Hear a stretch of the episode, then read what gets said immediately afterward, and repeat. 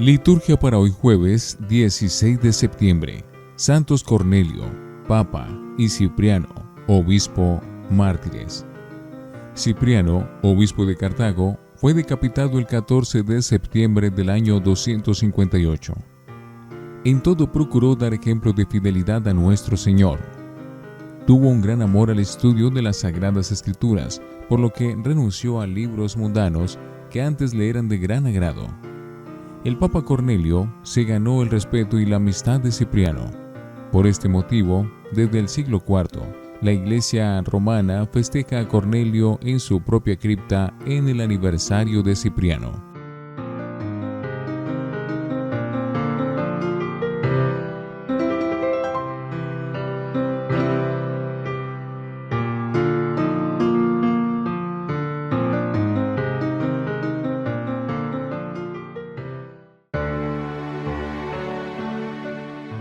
Antífona.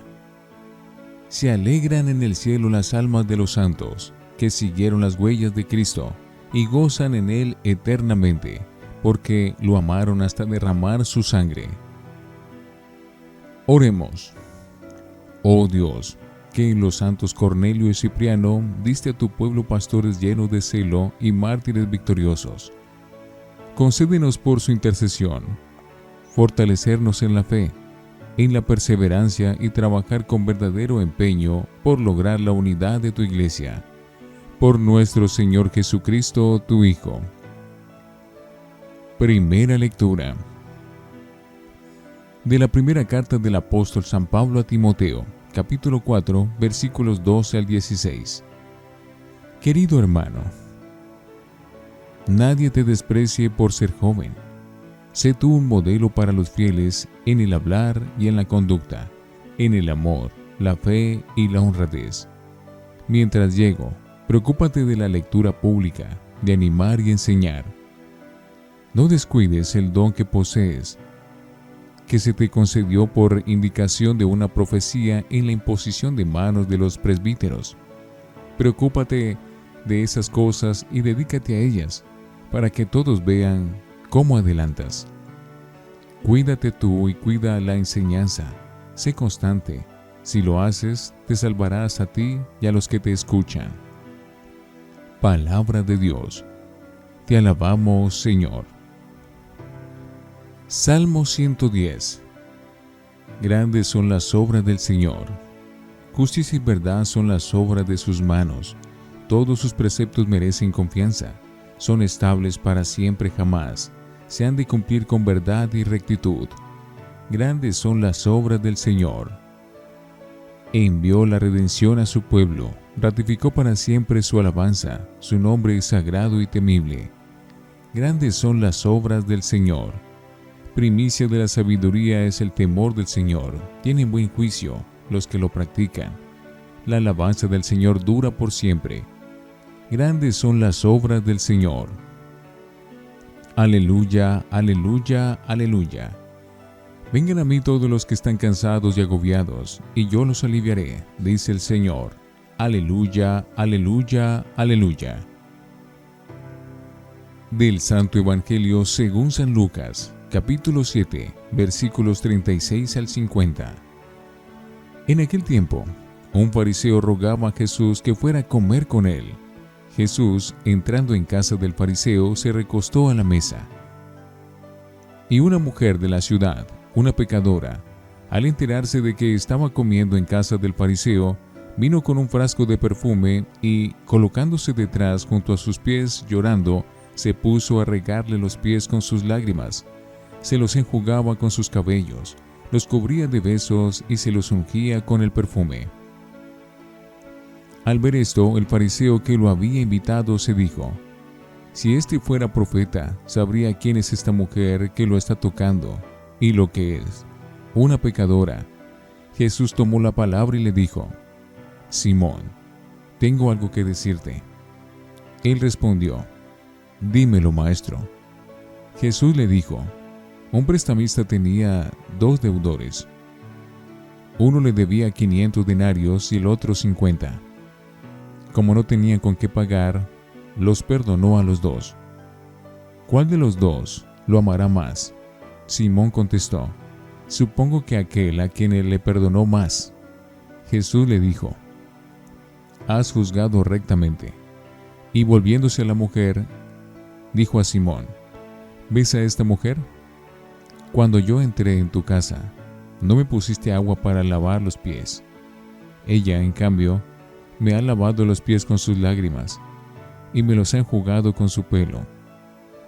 Tú no me besaste. Ella, en cambio, desde que entró, no ha dejado de besarme los pies. Tú no me ungiste la cabeza con ungüento. Ella, en cambio, me ungió los pies con perfume. Por eso te digo, sus muchos pecados están perdonados porque tiene mucho amor, pero al que poco se le perdona, poco ama. Y a ella le dijo, tus pecados están perdonados. Los demás convidados empezaron a decir entre sí, ¿quién es este que hasta perdona pecados? Pero Jesús dijo a la mujer, tu fe te ha salvado, vete en paz. Palabra del Señor. Gloria a ti, Señor Jesús. Oremos. Recibe, Señor, los dones de tu pueblo, ofrecidos en la celebración de la muerte de tus santos mártires, y te pedimos que aquello que tus santos Cornelio y Cipriano administraron con fortaleza en la persecución, nos dé también a nosotros constancia en la adversidad. Por Jesucristo nuestro Señor. Antífona. He aquí que la recompensa de los santos es abundante en la casa de Dios. Ellos murieron por Cristo y viven eternamente. Oración después de la comunión. Por este sacramento que hemos recibido te suplicamos, Señor, que, a ejemplo de los santos mártires Cornelio y Cipriano, confortados con tu espíritu de fortaleza, podamos dar testimonio de la verdad del Evangelio. Por Jesucristo nuestro Señor. Lección Divina. Oremos. Te bendecimos, Señor, porque eres un Padre bueno. Dichoso el que experimenta tu amor y misericordia, como la mujer sin nombre del Evangelio de hoy. Feliz el que se sabe querido locamente por ti a pesar de su limitación y miseria sin fondo. Amén. Lectura. Preocúpate de ti mismo y de tu enseñanza pues obrando así te salvarás a ti mismo y a los que te escuchan. Después de los dos motivos teológicos de ayer, la dignidad de la comunidad y la riqueza del misterio de Cristo, hoy propone Pablo unos criterios de actuación a Timoteo, que se ve que todavía es muy joven para su cargo. El responsable en la comunidad debe ser un modelo para los fieles en el hablar y en la conducta, en el amor, la fe y la honradez. De nuevo las cualidades humanas que ya había enumerado en la lectura del martes. Lo que no tiene de madurez de años, lo deberá tener Timoteo de virtudes. Pero esta vez entra en otro terreno, el de la evangelización y la gracia sacramental. Timoteo tiene que animar y enseñar, cuidar la enseñanza y hacer fructificar la gracia de su ordenación. No descuides el don que posees, que se te concedió con la imposición de manos de los presbíteros. Sus pecados le han quedado perdonados, porque ha amado mucho. Lucas 7, 36, 50. La escena la cuenta Lucas con elegancia y detalles muy significativos. ¿Qué contraste entre el fariseo Simón, que ha invitado a Jesús a comer, y aquella mujer pecadora, que nadie sabe cómo ha logrado entrar en la fiesta y colma a Jesús de signo de afecto. Desde luego, perdonar a una mujer pecadora precisamente en casa de un fariseo que le ha invitado es un poco provocativo.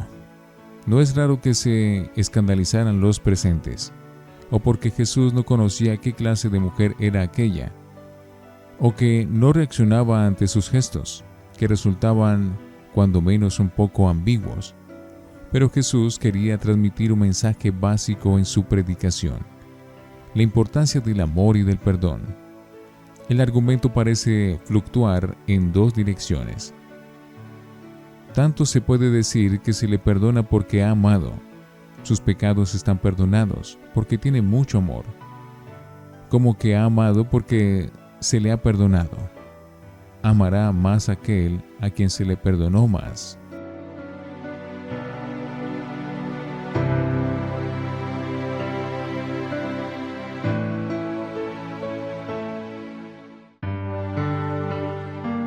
Para meditar. Son consejos a un episcopo, pero nos vienen bien a todos. A los padres en su relación con los hijos, a los educadores en su misión formativa, a los animadores de cualquier aspecto de una comunidad.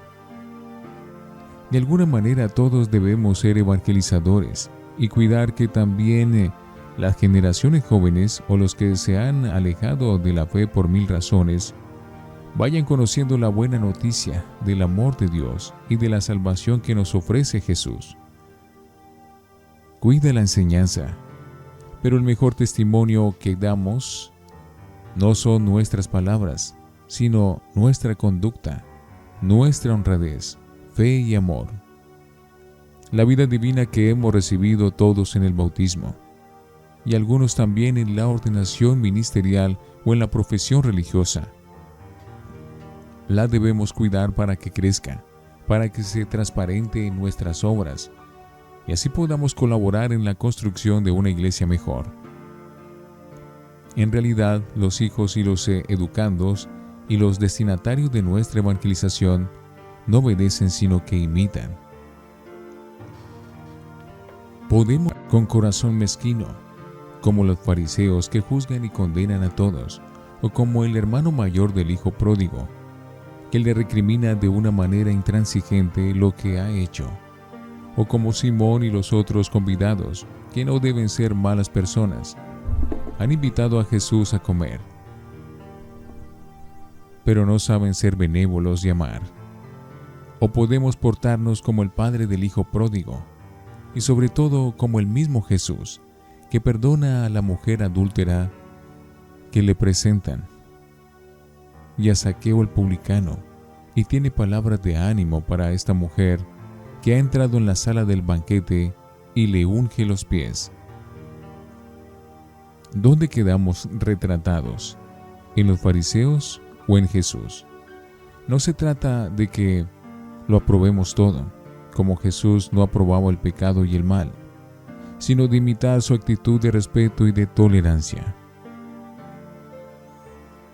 Con nuestra acogida humana, podemos ayudar a tantas personas, drogadictos, marginados de toda especie, a rehabilitarse, haciéndoles fácil el camino de la esperanza. Con nuestro rechazo justiciero les podemos quitar los pocos ánimos que tengan. Claro que para ser benévolos en nuestros juicios con los demás, antes tendremos que ser conscientes de que Dios ha empleado misericordia con nosotros. Se nos ha perdonado mucho a nosotros y por tanto deberíamos ser más tolerantes con los demás, sin constituirnos en jueces prestos siempre a criticar y a condenar. Reflexionemos. La escena del Evangelio nos hace repensar nuestra conducta con los que consideramos pecadores ¿Cómo los tratamos? ¿Dándoles ánimos o hundiéndoles más? Oremos. Qué asombroso beneficio el de tu amor por nosotros. Qué incomparable ternura y cariño nos has demostrado para rescatar al esclavo. Entregaste a Jesús, tu Hijo. Feliz la culpa que nos mereció el tal Redentor. Así la gracia y la vida, y no el pecado y la muerte, tendrán la última palabra. Bendito sea Señor. Amén.